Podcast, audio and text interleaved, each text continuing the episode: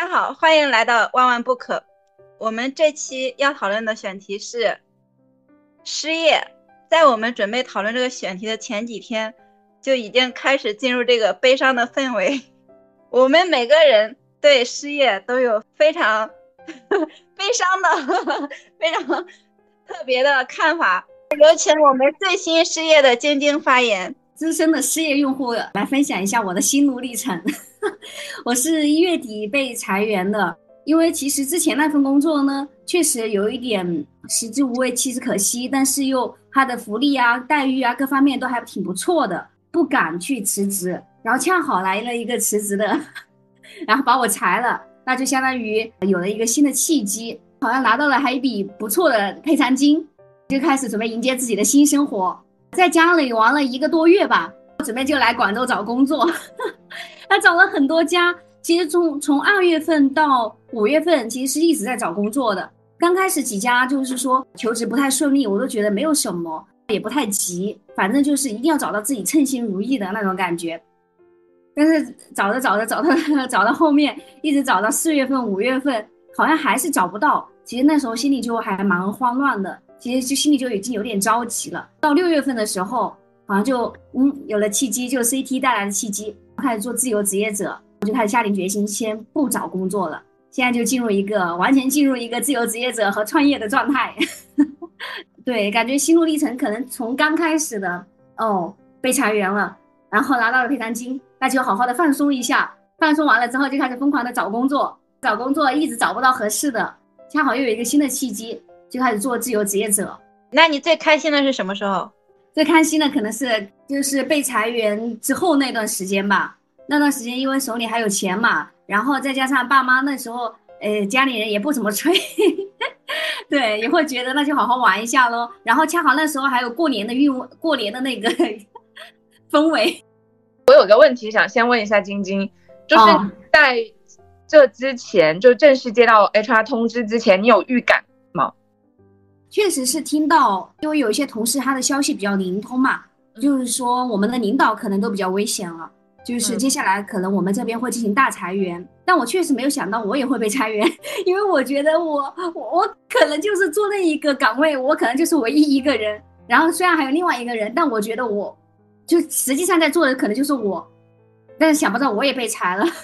那你们整个都没有了吗？还是也还是留了？整个都没有了。相当于他把，因为我之前是做节目制作嘛，相当于他把节目制作这一块全全部就交给集团那边去做了。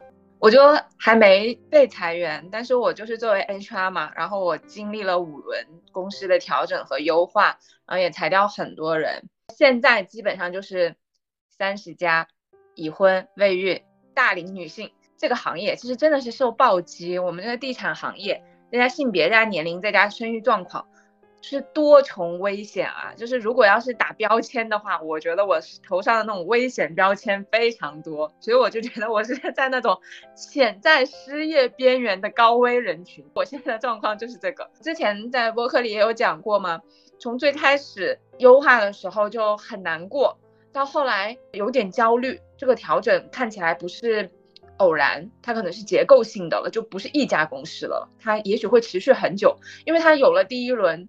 所以在有二三轮的时候，你还是有点害怕的，就有点焦虑，也考虑如果是我自己怎么样。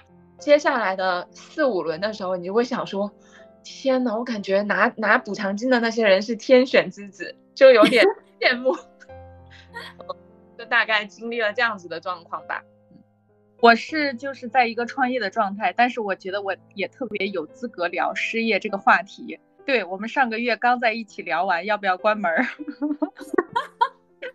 八月份聊的，其实我心里一直在想关关了吧，就是很想关了。但是另外两个合伙人还是决定继续，所以呢，我们就相当于是还在继续。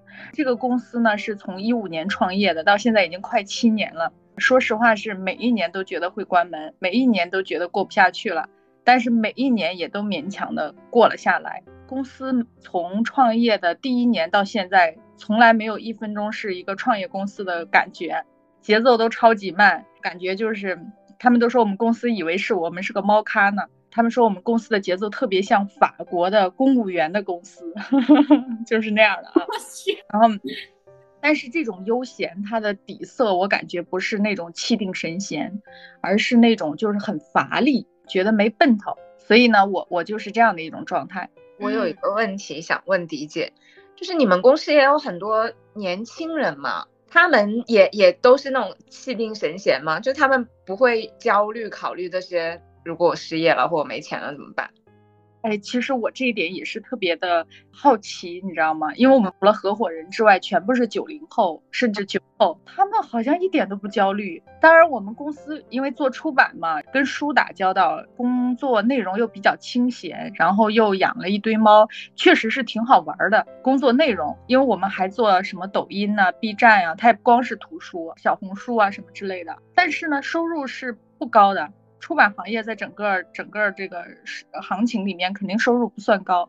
我觉得他们的生活状况应该是交了房租和吃喝之外，应该没有什么剩余的。但是呢，几乎没有人跳槽。我们这里，这也是为什么公司不想关门，就是大家都是就是很多年一起过来的，有特别多美好的那种时光吧，一起团队又很稳定。而且现在大家更不会跳跳槽了，因为北京现在整个的这种招聘市场也很差嘛，可能全国都是。李姐别关门了，呃，贡献跟社会创造几个就业岗位。我，好吧，对，就跟我们的播客一样，扛起社会责任这个大。对，社会需要你，李姐。我现在靠这个活着，你知道吗？靠责任感活着是吗？靠什么活着？这个这个和谈恋爱是一样的，就是好聚好散，对彼此都好，不一定要要将就下去。也是哈，啊，如果迪姐你实在不开心，你就关吧。哎，对我觉得确实开心怎么来，反正也谈也不会不开心哈，就是觉得做的就没有成就感。但是现在整个市场行情这样，也很难说去做什么所谓的爆品呢，成就感这个东西也很难去追求了。对，我就上次之前听到别人说，就会觉得知识付费行业它进入瓶颈期，知识付费产品越来越做出越来越来越难做出爆款了，觉得这个生意很难做。但是相比之下，对比那些实体的行业，行知识付费行业其实它是没有边际成本的，它只有固定的成本了之后，然后你之后就是买一单就赚一单的钱，而不像别的，他们真的就是每一笔都需要有支出。然后呢，一个微薄的空间，相比之下，我们这个行业要好很多。然后我在想，哎，是不是老呃迪姐的那个图书出版行业，虽然好像确实有一点像夕阳行业，但说不定其实其他行业更难，好像也也没有说差多少或什么之类的，也可能。对，嗯，其实出版行业是最典型的夕阳行业。我觉得我在很多年前刚入行的时候，他们就说出版是要死掉了，但是杂志死掉了，报纸死掉了。呃，或者说现在门户网站也没有人去看了、浏览了，但是出版它还在苟延残喘当中。对，因为我买个课我不听，我以后不买课了；但是我买本书我不看，我还会接着买很多书。对，这就是我们还能苟活着的原因。现 在买书了之后，如果真正看的话，好像真的就会让你这个人变得更丰富，哎，变得更有内涵。想多了，你再看一百本也就那样吧。没有啊，我就觉得 你就是会多说几句话而已，能改变什么？你的认知啊，认知改变了，然后就改变人心啊。再改一点，你今年就能多赚一百万吗？那认知改变了，那说不定就想到了一个赚钱的好点子啊，就可以多赚一百万啊。你赚不到钱是因为你看的书不够多吗？我也可能有这个原因。我觉得我们这一点一定要保留。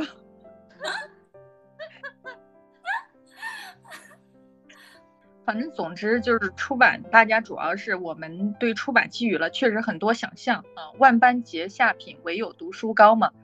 其实图书就是一个集体意识，大家觉得，所以每个这个行业还能活着嗯。对，就算抱怨自己，也不敢抱怨书。其实书。但是说实话，我在做出版，我又特别清楚的知道图书的本质是什么，以及它的含金量是什么，但我还是会忍不住买书，就是这是很奇怪的一点。我我会一直买书，哪怕我没看，但是我觉得我买书了，就是我是一个很好学的人。是的，还没有非常堕落，然后每次一买就觉得很舒，就觉得很爽，获得了又获得了。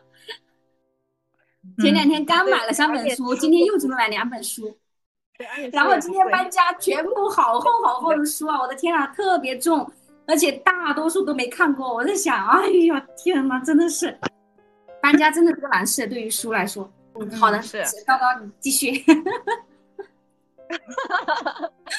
完全已经聊飞了。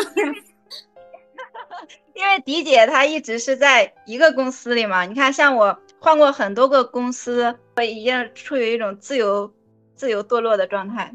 其实我觉得你是特别有勇气的，就是你这样换来换去，而且你不是还创业了很多家公司吗？对我，这个勇气都是 被迫的。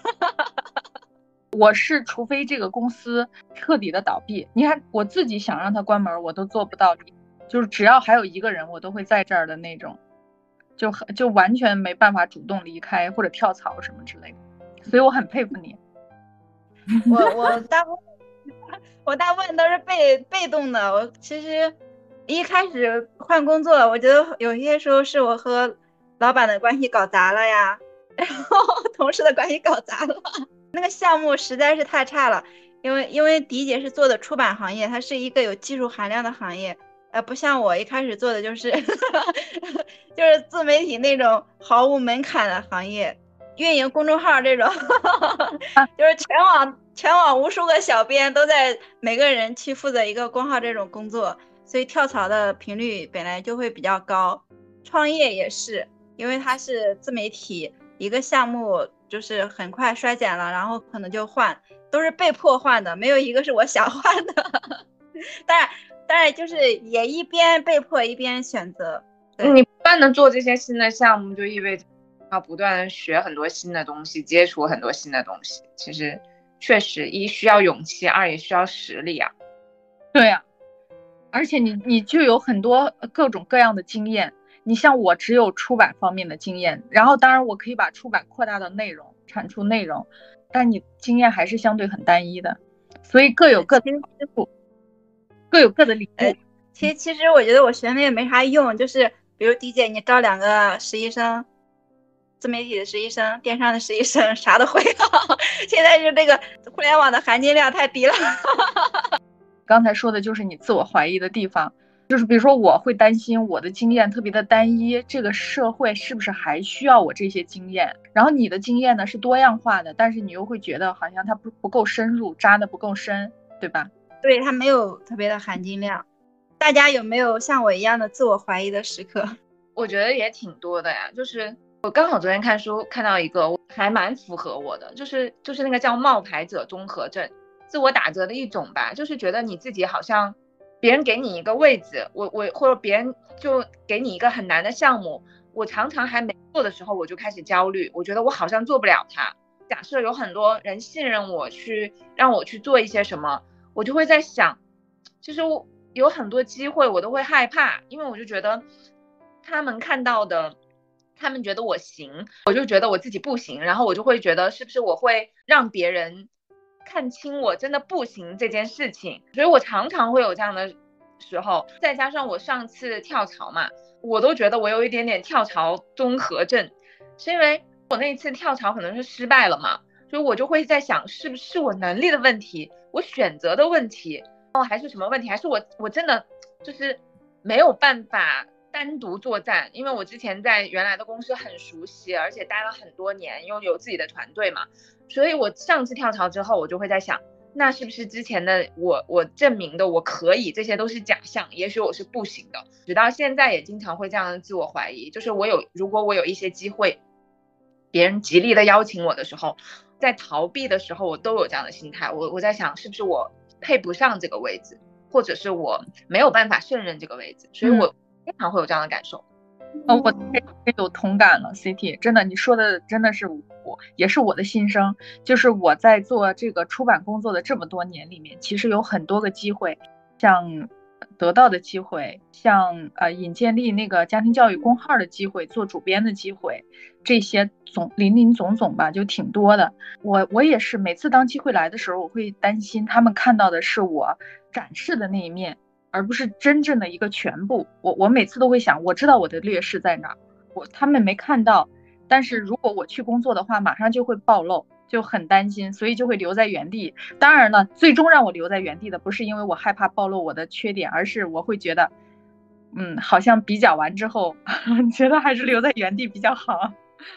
比如说，我会觉得啊，那个地方工作地方太远了，那个需要熬夜加班，那个需要天天写文章。对我同意。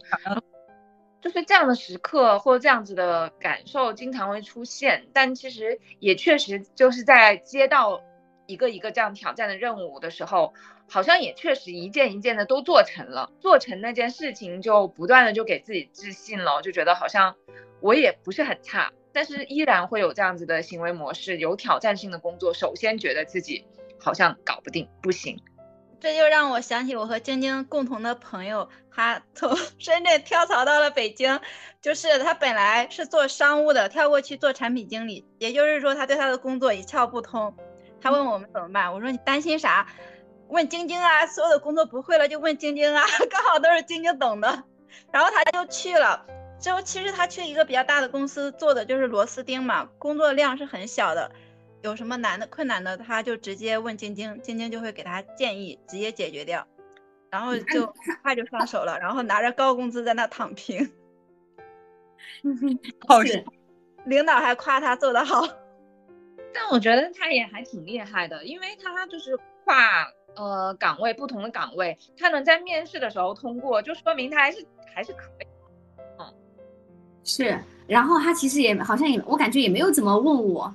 对，其实我有时候在想，呃，我们有时候是有很多恐惧的，就总觉得，哎，自己之前没有做过这个，好像就做不了，好像就一定要有之前的经验才能去申请，才能去敢去求这方面的岗位啊，什么什么之类的。我其实是觉得现以前的失业很难讲是能力问题、运气问题，但这两年的失业其实。就可能大部分真的是形式结构性的问题，而不是说个人的问题。所以，对，在在这里我们可能要讲一下，我们讲到自我怀疑，并不是说我们要反省，因为有失业的情况，不是因为能力的问题，所以导致现在大面积的失业。是的，是的，对我们没办法，现在在整个的这种形势下是挺脆弱的，甚至那个力量是很微小的。嗯，是。晶晶有自我怀疑的时刻吗？有的，特别是之前，比如说二月份到五月份找工作一直都很不顺嘛，就会觉得哇，自己那么多年把所有的精力都投入到工作，然后现在连找一份比较满意的工作都找不到，啊，感情上面呢也是一片空白，然后当时就会觉得很自我怀疑，这是一个。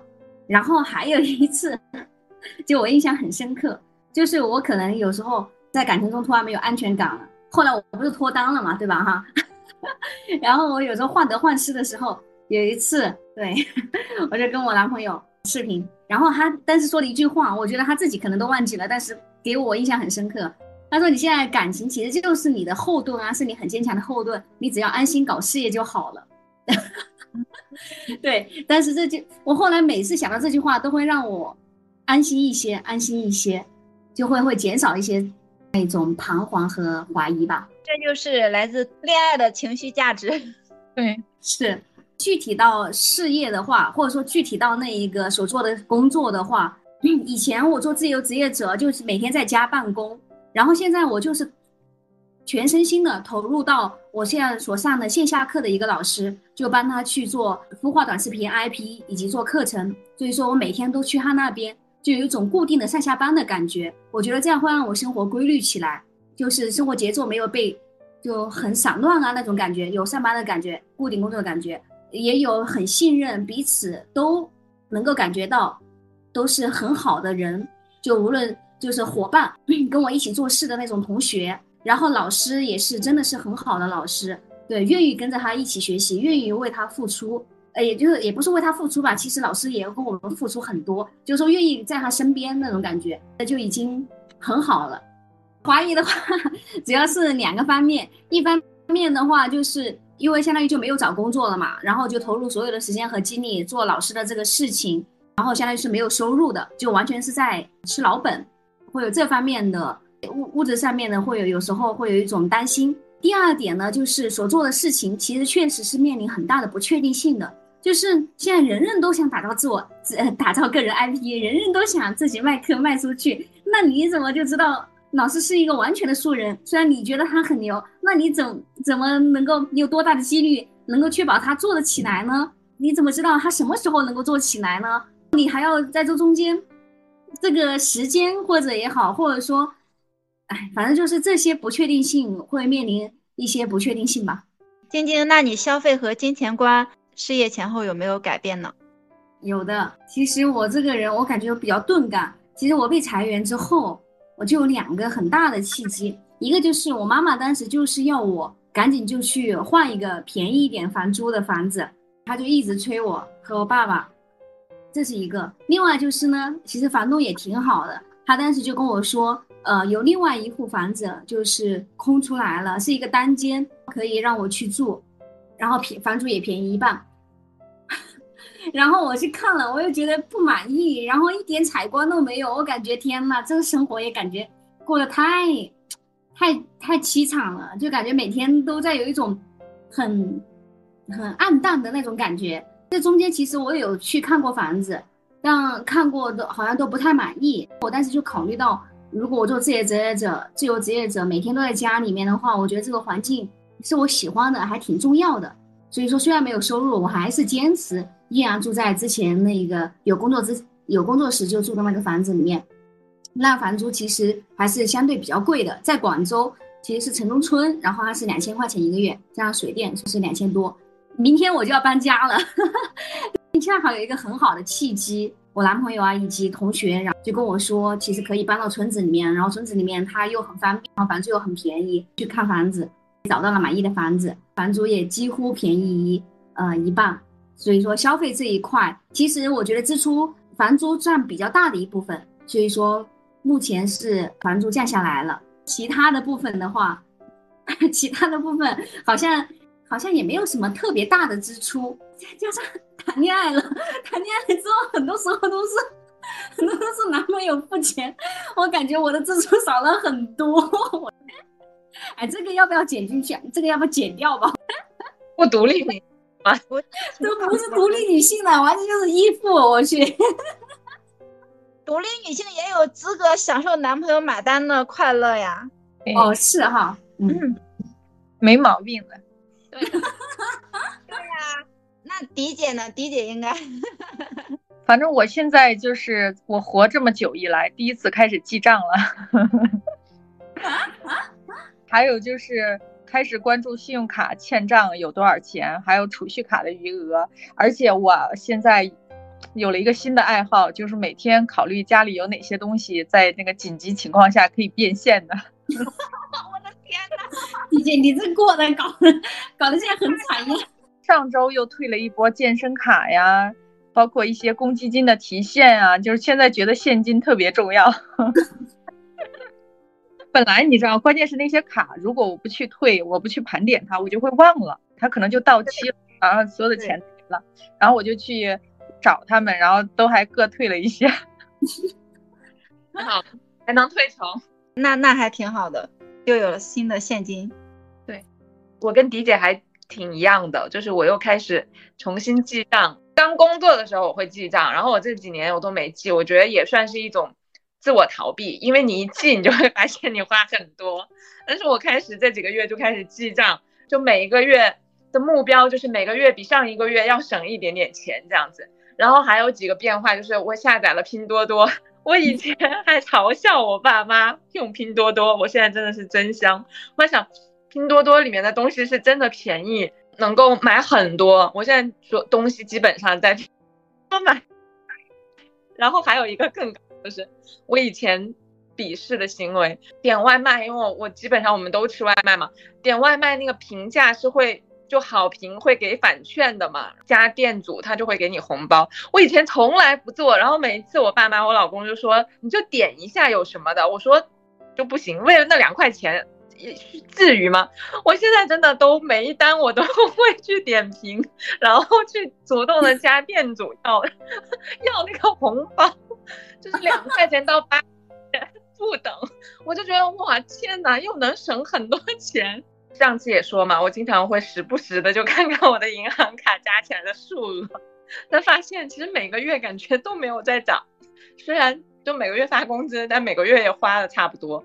但我我有一个重要的发现，我通过这几个月的记账，我有个重要的发现，嗯，其实我真的发现我很多每个月的买的那些东西，说实话算是一种软瘾，就是我软性上瘾，因为我觉得我可能真的不是需要的。但是就是我在空闲时间，比如我去上个厕所，我就想要刷一下小红书、抖音、淘宝。我又是一个很容易被种草的人，我一刷那些，我就觉得我我就要就要买，所以我就觉得它未必是因为我我需要，而是因为这真的是一些软性上瘾，它是填补了我的时间。然后我看到我就觉得哇，就很好。我经常在抖音买很多很难吃的零食，都拿去拿到办公室，我一拿过去，他们就说你肯定又看抖音了，因为抖音最近疯狂给我们推送，然后很难吃。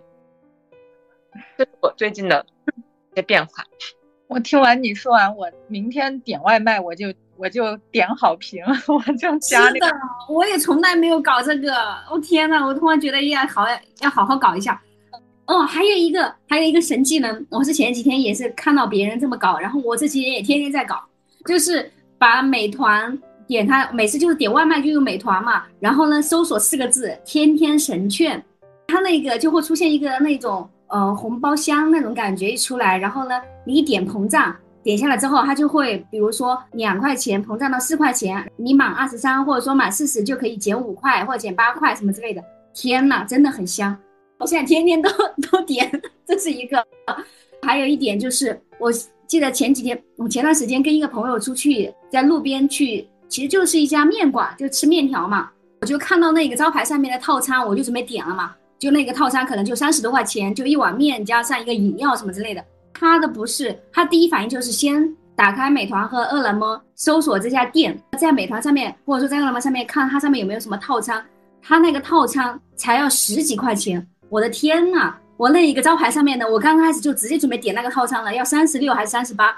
然后美团那个饿了么这个单直接就是上面点只要十十十六块钱还是十八块钱？对，你在美团还有抖音里面都可以搜这个店名，你到哪个店都可以搜，它都会比店里便宜。以前会觉得就是这些省的都还没有要想的点评那些时间，还不如我对对对赚来。现在想说，我赚不来这些钱，然后积少成多，一定要省。我我现在都不点外卖了，我就直接也也会点外卖。我会在外卖里选超市，超市里面有满减，就是买一百块钱的青菜啊，会满减二十或者三十，我又不用打车费，算下来就非常便宜，然后比外卖 要便宜好几倍。我之前在家煮还很健康，因为最近很火的那个抖音。科技与狠活，就是所有的外卖都很脏，很不健康。哦，哎，但是没办法，就是节省时间。我之前下载拼多多的时候，我还说，哎，我也现现在是下沉市场了。我们家博士在旁边悠悠的说了一句：“你只是回归，你早就应该是这个消费水平。我也我也开始用拼多多了，就是我之前真的觉得用拼多多的人都有点脑残。啊！现在我 用拼多多已经买了十十十几件了，什么一箱紫薯，一箱红薯，一箱玉米，哎，感觉还真的挺便宜的。对，是真香。天呐，我 那我明天就赶紧用拼多多，我还真的没用。嗯嗯。天呐，迪姐，你用拼多多，你这个画面感用了。就有一个现象啊，我不知道为什么，不知道是不是拼多多在抖音的一个。拼多多它在抖音，它不是有做很多广告吗？但是那个广告是说，啊，你去领一块钱抢什么？那个肯定是裂变或者是要你分享的。它还有一个就是有很多抖音的主播分享的美食，比如欧包，某家店的欧包，这家店只有在拼多多才有，在淘宝就没有。然后我我我想尝一尝那个欧包，我其实一开始我下载就是因为这个。我想尝一尝那家的欧包，看他吃的好香，我我就只能下载拼多多去买了。买回来之后发现，嗯，还可以。那我刚才听咱们几个说啊，我就觉得有一点啊，我比你们省了很多钱啊，因为我没有刷小红书和抖音的习惯，你知道吗？对，我从来没有在这个上面花过钱，我基本上是基于，比如说我需要什么，就是那种找寻式消费，没有那种逛式消费。就比如滑，哎，刚好碰到他买零食。但是如果我我有那个习惯的话，我肯定会忍不住买，因为我也快乐呀，很治愈你。要不然这个世界上谁会在乎你？只有这个主播拼命的告诉你这个很好吃。好吧，太惨了我们。对啊，不过很开心啊，确实很开心。那天你最焦虑的问题是什么？用什么样的方式缓解你的焦虑？关于失业这一点，其实刚刚也讲到嘛，就是我的在经历那几轮优化的时候，我第二个阶段是焦虑的，就在想说，可能以前会觉得我肯定不会失业，就是只有我主动放弃这个公司，不可能这个公司会放弃我，因为觉得不至于哈。但现在真的不敢保证，因为我觉得它就是结构性的问题嘛，谁都有可能是被被干掉的那一个，所以第二阶段的时候还是有一点点焦虑的。但除了这个的焦虑，更大的焦虑就是我刚刚也提到，我担心自己没有竞争力了，因为我常常会这么觉得，是因为后来我就带团队了嘛，就带团队以后，你很很多事情你不用自己下手去实操，然后你就会觉得好像。我就没那个能力了。虽然我可以把我的团队带得很好，但是你就会觉得现在的市场环境那么差，哪哪些公司放出来的坑，基本上就是需要你就是能加班一线作战实操的，还难有多少公司要去招一个领导回来啊？所以就还是会焦虑的。你不可能再以就是领导的身份进入这家公司，然后你要接受你的薪酬可能要降低。其实这些，我我我。前段时间搜了一下小红书，就这些都是大家特别焦虑的话题嘛。因为，而且现在小红书有个流量密码，就是你搜失业、大厂失业、大厂裁员、地产裁员、地产失业，都非常多，而且是热搜。感觉掌握了流量密码，很多人都开始用这个 tag 去开始。因为现在互联网的那个公号，比如专门讲大厂的那些公号，他们每天推的文章。头条文章都是讲 失业人的状态，怎么失业，然后失业以后怎么样？对，所以可能是因为这些吧，就你还是会焦虑的。你想说，你不会永远是侥幸的那一个，即使你的你的能力又不是还没有自信到就多出类拔萃，他一定干掉所有人留到留下你。我觉得这是第一个焦虑吧。还有就是，其实我也会焦虑失业之后状态不好。其实就这这真的就是杞人忧天了，就瞎焦虑。都还没失业你就担心，我很我我觉得我还是一个容易焦虑的人吧，所以就会担心自己状态不好了。你说有没有工作？肯定还是有工作机会的，就担心新的工作，也许还不如就是现在这个状态呢。嗯，所以就这种复杂的几种，又又想逃离，然后又想觉得你不可，你还是能够冲出去，即使是休息一下也很好。这些复杂的放在一起就是纠结，一纠结很容易内耗，就就会焦虑喽。对你不要太纠结，你看像我，我失业过很多次，像现在我也比较闲，因为比较闲，我可以减肥、看电视剧。我身边那些失业的同事，我觉得状态都很好，就是我我觉得嗯，就都变美了，因为有足够的时间睡觉。真的，睡得也很好。我这几个月睡得特别好，我很重视我的睡眠。是的，而且你不断的减肥，已经减了二十，总共减了多少斤了？十几斤是吧？快二十斤了，快二十斤了。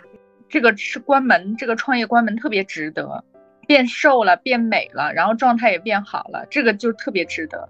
别人不是说花钱抽脂啊，或者什么的。我自己甚至觉得，如果抽脂是绝对健康的话，我也愿意花一大笔钱，因为肥肉太多真的不健康。然后每天又熬半夜，然后没有想到我今年竟然能做到，我就觉得是个奇迹，缓解了我很多工作的焦虑，真好。嗯，对。那晶晶，你最焦虑的是什么？就是 我感觉有时候焦虑是不是它是一阵一阵的？我记得上次录完播客之后，迪姐来问我，哎呀，我最近是不是状态不太好？那个时候我真的，我说天呐，我心里想，迪姐怎么看出来的呀？明明我感觉我我的那一个，我觉得我掩饰的很好，然后，那我那时真的就是觉得好天呐，空虚寂寞冷，很。很那种不安全感中，现在好像又挺好的，就好像就是一阵一阵的那种感觉。但我确实有一种感觉，就是说，有时候我好像觉得它是一种选择。就有时候我会告诉我自己，哎，你现在是选择自卑还是选择自信？你是选择怀疑还是选择信心？我就有时候在心里跟自己说，我现在选择快乐，选择自信，对，选择相信，选择有信心。我会发现，好像真的跟这么自己不断的暗示，以及我在去行动上面去做一些事情，真的会会让我感觉好一些。就整个人的状态，哇！当你整个人状态变了之后，你会发现，哎，周围的人，你也能够把那个自信的状态或者是快乐状态传染给别人。与之相对应，他传过来的之后，也传过来的东西也是更好的东西，就好像整个产业变了，我觉得这个就挺好。所以说，可能我自己的焦虑的话，主要就是说对未来的不确定性以及经济的压力。但我自己感觉，呃，就像先先前 CT 跟我说的，设一个期限，这个确实也是我跟同事说的，就是说我们两个现在创业的话，我们就设置一个半年的期限，我们已经约定好了，就是这半年就是。其实像 CT 和晶晶。你们都是有对象，但是没孩子，不是上有老下有小的那种状态，其实负担要比很多人要小很多。对，很多人就是我。对，理解。对对，然后上有老下有小。对，上有老下有小，而且还都是各种问题嘛。就是我觉得我可以代表中年人这个生命阶段来聊一聊失业带来的焦虑啊。就是说，虽然我还没有失业，但肯定是一个不确定的职业状态嘛。一个就是。自己的感觉是走在钢丝上啊，现在肯定是你的生活品质并没有下降，甚至看起来还有车，嗯，但是呢，你自己知道它是摇摇欲坠的。比如说，我去回看我整个的职业的积累，包括财富的积累，其实它是靠一个经济大势，就是海浪起来了，你的桶里装满了水，并不是你去辛勤打的水。比如说你辛勤去海里面扛回来的水，而是那个浪起来了，你的桶自动就满了。但是未来我还有没有这样的势能，很难说。它可能是不断的在，不是涨潮了，它甚至是在不断的退潮的那个状态。因为比如说我在北京买房子的时候，一百五十多平米的房子是不到一百万的，而且还是在北京非常好的地段学区房。那你知道它十年里面它翻了？太多太多倍，现在将近两千万，那这个不是靠你自己的能力，靠你的勤奋，靠你的眼光，靠甚至靠你的运气获得的都不是，它就是靠中国经济大势的一个呃周期你获得的，未来没有了，然后没有了，但是你现在刚好处在一种每天都要做大量消费的阶段，因为你上有老，就是父母的身体真的会变差，他们一旦有病的话，那个支出是。特别的多的，而且医保不像我们想象的能覆盖那么全面的，就是他们那一代的人普遍没有商业保险，这个支出很大。然后下面你有孩子，孩子的教育可以非常的便宜，也可以非常的昂贵，所以呢，这个支出也是无底洞。所以呢，就是这些东西让你没有安全感，这是第一。第二是你对你自己的价值感，做了这么多年，你积累的这些能力经验。这个社会是不是还需要你？也是打问号的。那我自己其实好像也不是很担心，因为我可以接受我的职业降低到任何的一个底线。就比如这么说吧，我爸爸这两天住院，我就发现医院的护工是特别紧缺的。其实如果有一天我到了那一步，我不介意我自己去做护工。我真的不介意，而且我仔细的去观察了，因为我爸今年反复的住院嘛，我发现护工可以做的事儿，我完全可以做，而且可能会比他做的更好，而且我也没觉得他很辛苦，呃，就是当然他很累，非常累，但是你知道吗？那个工作有价值，也就是我做的很多，我我特别看重一个工作的价值，你让那个病人感到那一刻很舒服，你是真的很有价值感的。但是我不知道将来能不能做到，但是我自己的感觉啊，我能接受啊，我能接受去做那样的工作，我不会在心理上会觉得哦，好像什么月嫂啊，什么护工啊，这些跟自己都完全没有关系，没有交缠。我觉得一个工作只要有价值，我都可以接受，完全没有问题，心里不会有任何障碍。护工现在是移民行业最好做的一个，最好出的一个岗位，呃，全世界都面临老龄化的问题。对，我觉得我最焦虑的也是。呃衰老。因为衰老其实最怕的不是说脸上衰老了，而是说身体。因为去年我爸生病，今年看迪姐的爸爸住院，我我会觉得其实我们的父母都要面对这个，我们也终将面对这个。迪姐，你觉得在生活和职业规划上有哪些需要注意的吗？跟消费降级。等同的就是心理降级，就我刚才说的心理降级，就是可能未来那个值钱的职业，那个可能支付价格更高的职业，是真正能满足需求的职业。我们现在中间层的那个竞争很卷，很厉害。其实我们提供的服务都太同质化了。对，就像说国外的蓝领的工资比白领高，其实蓝领可能木工啊，或者是水电工，嗯，各种他的收入。都会高一点，因为那个需求是非常刚刚性需求吗？对对对，就比如说我这个工，我每次是给他交七天啊，就是两千一百块钱，我觉得一点都不贵，而且我非常的感激他，因为他确实是能解决我真实的问题、真实的痛点。等我们衰老的时候，那个年轻人是更稀缺的，那个老龄化是更严重的。哎，我就是有一本书，呃，叫《做二休五》。叫钱钱少事少的生生活方式还是怎么着？一个日本人写的，他就是每周五天休息，两天去做护工，然后日结，就是说我今天做护工的钱，你今天就结给我；明天做护工的钱就明天结给我。然后他说我的工作非常的有意义和价值，因为我我周末的时候就是他那两天就去照顾老人和病人，然后剩下的五天就休息，躺平。看电影啊，看书啊，就是各种他喜欢的事儿，然后消费也特别的低，也很完美。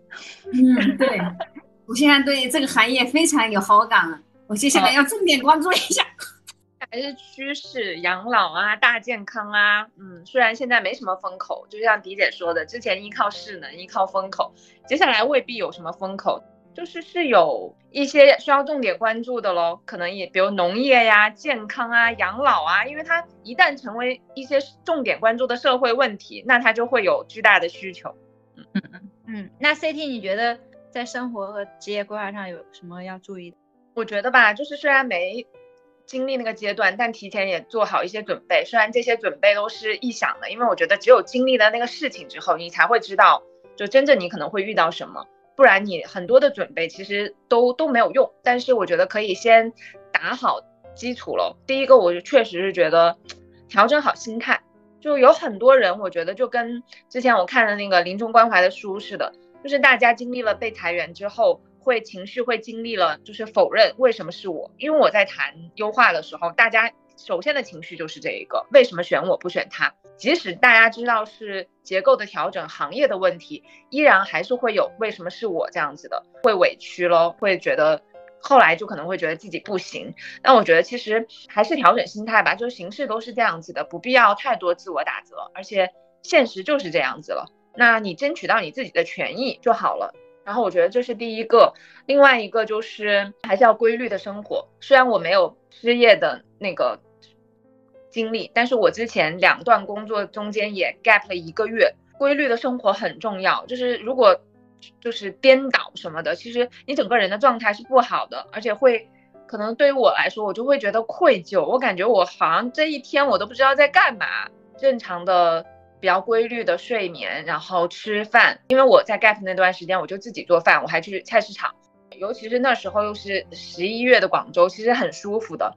是会有那种小小的幸福感的，虽然也没有那么大的焦虑，是我没有没有工作什么的，所以我觉得这点规律还是很重要的，不要太极端。即使我不工作了，我觉得第三个就是刚刚我也跟晶晶讲，我觉得需要给自己设置一个期限，每一段结束之后，确实是需要休息和调整一段时间，可能每个人的调整方式不一样，有就是朋友圈现在有很多去旅游的，那一看就是。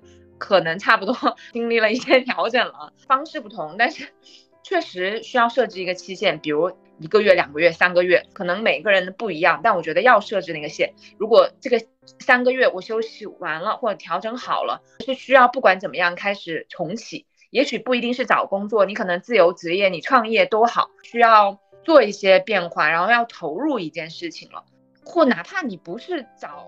工作，你去投入到学习这件事情，我觉得也是有必要去去做一件事情的，设置一个期限，然后就重新开始。然后第四个，我确实是觉得还是要不不断的学吧，就因为很多技能和工种，它都是靠熟能生巧的，你你你上手的少了，你很多时候确实是没那个手感了，很容易就生疏了，也也会有一些倦怠吧，所以。就还有，就我就觉得要关注社保、公积金，这个非常重要。我也到时候这一期结束，我也会整理一下关于失业后社保啊、公积金，大家一一定要关注的一些事情，我会整理到飞书放到简介里面。然后我觉得大家可以都点开那个飞书去看一下，因为我觉得这件事情真的很重要。还有就是，其实我们是可以拿失业补助金的，就叫失业金或失业保险金。根据每个城市的规则不同，就是是平均公司的工资的，就是当城当地平均公司的百分之九十，你每个月都可以去领的。就基本上大部分的城市，一线城市都可以拿两千多，比如广州每个月都可以拿两千零七十每个月。最长根据你缴纳社保的期限不同，你最长可以拿两年的。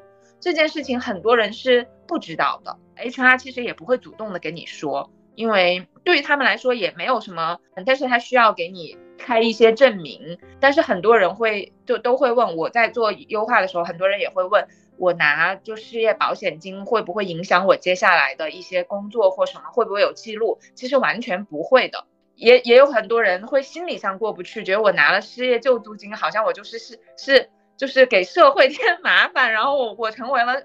就是社会闲散人员，其实你拿的那些钱都是你自己之前交的，就是失业保险金，所以这些也是你自己交的，你就拿吧。所以就是这些是比较实际的小建议喽。嗯，而且好像呃，叨叨跟晶晶你们虽然那个中断了，但是不影响他那个，比如说多少年之后的那个支取。反正北京市他是说是累计，他是间断是没有问题的。比如说你中间间断了三年，但是它是累计交够十五年就可以了。哦，嗯嗯嗯，对，因为我一直在换城市，换了好多个了。我也是想等，如果过两这两年能确定一个城市，我再接着缴。那这么说，我好像不用特别担心了，是吧？我本来听 CT 以及之前在群里面酝酿，以及刚刚说的，都说三十五岁会被失业。晶晶对这个有没有恐惧？未来有什么规划或者想法？我觉得我已经在面临这个失业的情况了。我觉得这个三十五岁失业已经提前面对了啊，应该不到三十吧？对呀，对啊，你在市场上，你过几年会，你说更贬值是吧？因为未婚未育是吧？对你，你到三十五岁会更贬值呀！你不要以为你现在面临的是困境啊。是是是，其实确实我也在想，我之后因为比如说，如果以后结婚了之后要孩子啊，可能也要面临养育孩子嘛，对吧？哈，其实时间精力这一块的占用，其实应该还是很大的。最好还是自由职业者会比较好一点，时间啊这些方面比较灵活。我就在想，努力让自己就是往自由职职业者这条路上面，或者说创业这条路上面去走。那怎么走往这条路上面去走呢？一方面就是说，目前在跟线上课的老师在做嘛，哈。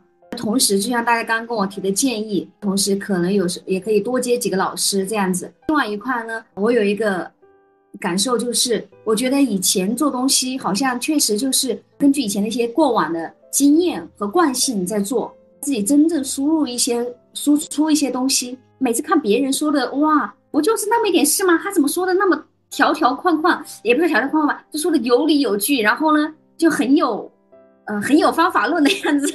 然后我自己好像就是完全就是凭那种自己的经验，然后自己的那种感觉在做事情。接下来的话，想要继续往这边方向走的话，其实也可以做自己，看能不能在网上面做自己，然后把策划这一块能力、做客的这块能力把它凸显出来，输出一些内容出来。这是一个。我还有一个很强烈的感觉，就是我觉得凭经验和惯性。来做事情的话，一方面可能可以从中中汲取一点方法论，然后还有一个感觉就是，我觉得有时候它是被需求推动的，或者说你自己自发的想到很多的东西，或者说根据这个环境的变化，大家一起探讨出一些东西，那些东西是更有生命力的，是更宝贵的。然后我就在想，在做目在目前做这个老师的项目过程中，我要开始留意。开始输出一些东西，因为本来目前就是在从零到一的孵化，然后在孵化的过程中，每天面临的一些问题，可能它就是一个小的选题点，然后呢，看能不能根据这个小题点选的点去输出一些东西出来。哎，这个是不是说的有点 有点杂？反正就是这个可能就是面临，就是说自己做一些东西出来的话，呃，有一定的影响力了之后，可以接更多的单吧，开拓客源吧。对，其实就是推广。对对对对，CT 应该是刚好三十五岁哦，左右 啊。没有吧？三十五还有两年呢。别女性的那个，你别随意夸大。我跟你说，每一步 每一岁都很危险，至少要减五岁。对，每一岁都很宝贵。没事，咱俩离得很近。CT 如何面对两年后的三十五岁？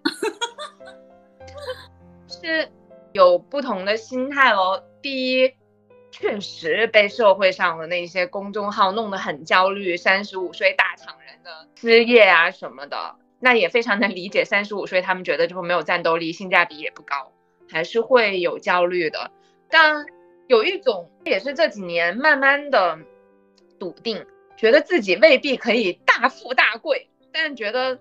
就是自己过得差不多这件事情是会特别的笃定的，就觉得也不会太差，也不会多穷这件事情，所以我觉得这这也挺好的。就是面假设真的三十五岁失业了，你就会觉得好像虽然家底没，嗯，当然这这是基于就是没有任何突发事故，而且目前就还没有生孩子嘛，你就会觉得都还挺好的，盘点一下都还可以，但是。需要考虑，我们之前也考虑讨论过，就需要考虑生孩子这件事情的时候，再加上三十五岁合并起来，就会还是会觉得有有一些焦虑喽，会想着就还是需要有一些再明确的规划，到底要做什么去抵抗风险。就抵抗风险这件事情是会让我觉得有恐惧的，倒不是说生活有多差这件事情，因为越来越觉得，就我觉得这两年教会我的就是无常。你觉得任何奇怪的事情都会发生，所以面对无常的时候，我觉得需要有物质的准备，也要需要有心理的准备呗。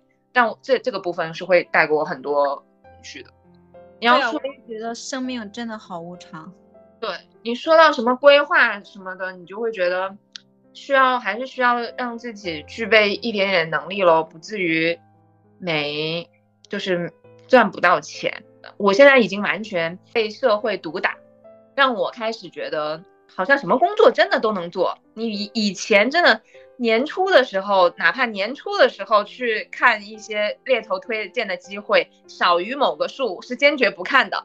现在发现似乎没有什么挑的资格了，就是你有重重的限制，就是你有一份工作能差不多做着就行了。因为以前会觉得一眼望到头的那个工作根本不屑。就爸妈说你要去做公务员，你要去进国企，想说多无聊。现在我觉得，就是对于我们来说，国企的地产那真的就特别香，就大家纷纷进去，归属就是那个，好像进了国企的地产就上岸了。但对于现在来说，就是一种奢望喽。但我也不希望，就是因为这个妥协，因为我知道我自己不适合，所以我就觉得，那让自己能够具备。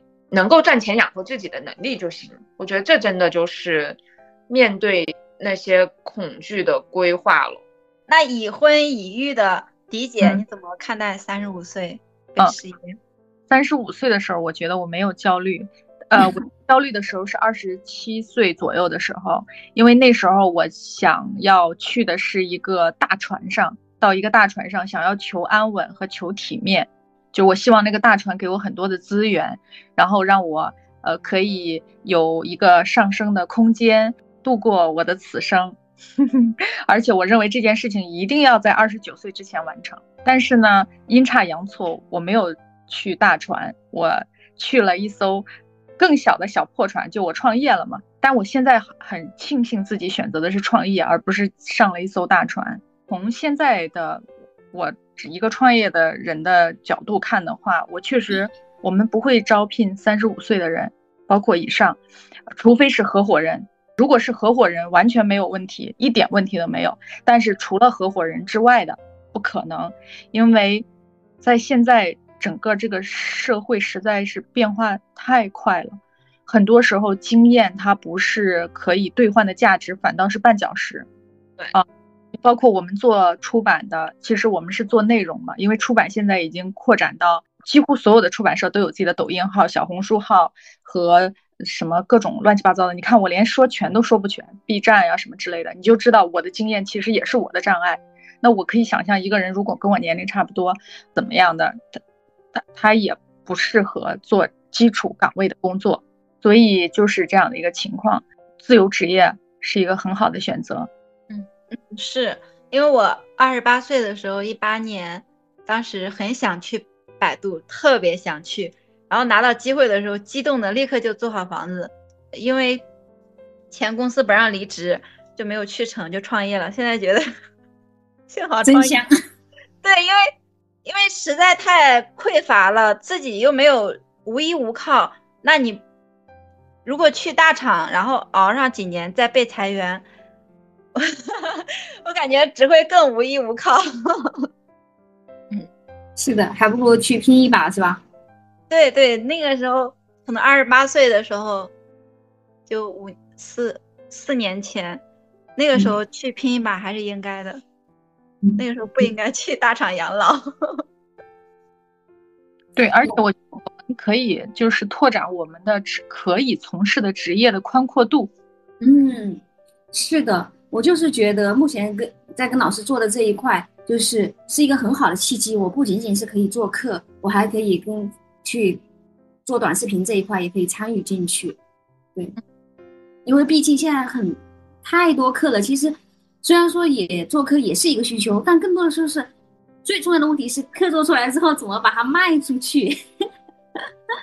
嗯，对，怎么搞流量？嗯，是的，是的。那从自己的亲身经历来看，就是大家最想送给听友们什么样的具体的建议呢？毋庸置疑的是，我们现在肯定是处于一个退潮的阶段，所以我觉得大家还是可以在消费上更保守一些，抵制消费主义的侵蚀，想想自己真正想要走的路是什么，想要做的事情是什么，更笃定一些。那 CT 呢？第一个就是对于我觉得不管是失业的人，还是 即将失业，还是稳稳保住这份工的人，我觉得第一个就是，说实话，这是一个很好的时间，无论你处于什么状态，去对自己的职业生涯做个复盘，因为也许他会决定你接下来要怎么走，以及假设你现在。有危机了，你也能够在这个时候去想想转机是什么。所以我觉得需要对职业生涯做个复盘，这也是为什么这几年什么职业生涯规划师特别火。然后我也去考了个证，需要好好思考一下。第二个是对于失业的那些同学来说也没什么，因为你我身边有非常非常多呃失业之后有了转机的，所以我就觉得而且状态很好，大家调整好的状态，然后去做好储备。机会来的时候就抓住那个机会就好了。还有第三个就是，就出于一个 HR 的建议啊，刚刚也说了，聚焦你们的社保，这个还挺重要的，就别轻易断掉。就那公积金也是，就有很多人可能断掉了自己的公积金，但断长了的话，就假假设你接下来要买房啊什么的，也会有一些影响。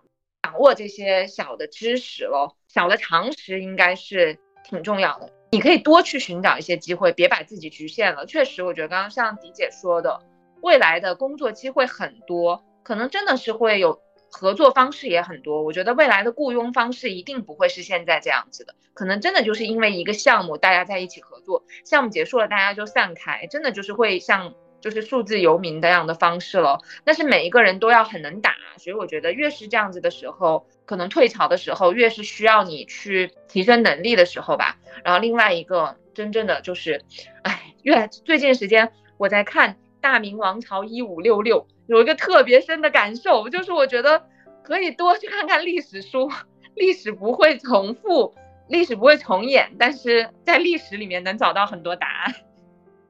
这个跟失业有什么关系？因为我在看人人。我在看《人世间》，《人世间》里面就讲到工人下岗潮，我就感觉会啊，完全在映射我们这个互联网下岗潮。爸妈那一辈下岗，我们现在是三十五岁被裁，我觉得都是差不多。然后你看到他们，你就知道很多下岗的，当然可能处在的历史环境也不一样吧。但我觉得，嗯，就整体我们都还是在螺旋上升喽，所以就借鉴经验就好了。作为一个连续创业的人，给大家的建议就是 不要轻易创业，一定是自己做的非常非常熟练的行业再去创业，不要有什么情怀的开咖啡店啊、开奶茶店这种创业，我感觉可以把你所有储蓄都赔掉，尽量避免高成本创业，尽量就是无成本创业。对，而且创业的合伙人也特别重要，最好是金三角式的，就是你们三个是一个三角。对，而且要补一个，确实别怕，就你现在在找工作什么的，我觉得要释放需求，因为你不释放那个需求，别人都不知道你可能要找工作。也许你释放了这个需求，大家又有机会就想到，哎，我可以找你，所以我觉得这个也挺重要的，感觉和找对象一样。你说的，嗯，我觉得是，我觉得也也是的，是的，是的，找对象也要这样，就是工作要谨慎，结婚也要谨慎。那晶晶有什么建议？重点在心态下面吧，选择快乐，选择信心，选择相信，然后享受当下，活在丰盛的喜悦中，对未来有信心，把自己的心态保持的每天的比较快乐。那我们到了最后一个环节，送书。本期播客就会送出这本《做二休五》的畅销书，希望大家都能实现做二休五的梦想。我们会在全网评论里面选择一二十四小时内。评论点赞最高的一位听众来赠送我们这本做二休五的书。突发奇想哦，刚刚那一本书我们是会送的。我们也希望大家可以在评论里面发起一个话题讨论，那大家可以讲一下你的职业的故事，或者哪你你失业了，你也可以跟我们分享。把我们的播客当成一个树洞，说不定你释放了这些需求，也许我们的我们的听友都是高质量的听友。被关注到，说不定大家都可以，也许有机会可以一起做一些什么呢？所以大家有什么都可以在评论下面留言，我们也会积极回复的。好的，欢迎大家留言。那我们本期播客就到这里啦，嗯，拜拜，拜拜，拜拜。